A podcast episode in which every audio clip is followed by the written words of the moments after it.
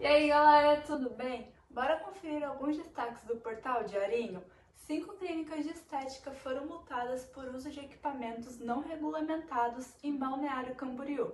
Elas utilizavam aparelhos a laser para remoção de tatuagem e despigmentação sem registro da Anvisa. As empresas estão proibidas de manter em estoque, adquirir, negociar ou ofertar equipamentos e medicamentos sem registro.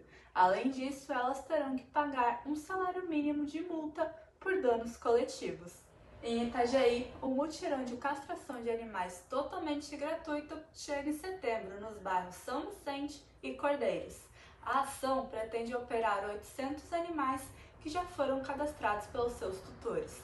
A castração acontece nos dias 3 e 4 no São Vicente e nos dias 5 e 6 no Cordeiros. Haverá cadastramento para as próximas etapas do projeto. Confira no portal Diarinho. A 24ª edição do Festival de Música de Itajaí já tem a sua programação definida.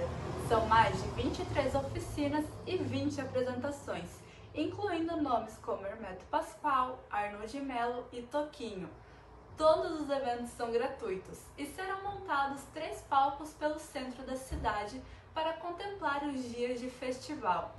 O evento acontece entre o dia 3 e vai até o dia 10 de setembro. Fique por dentro da programação completa no portal Diarinho. Com essa dica, eu fico por aqui. Até a próxima, gente!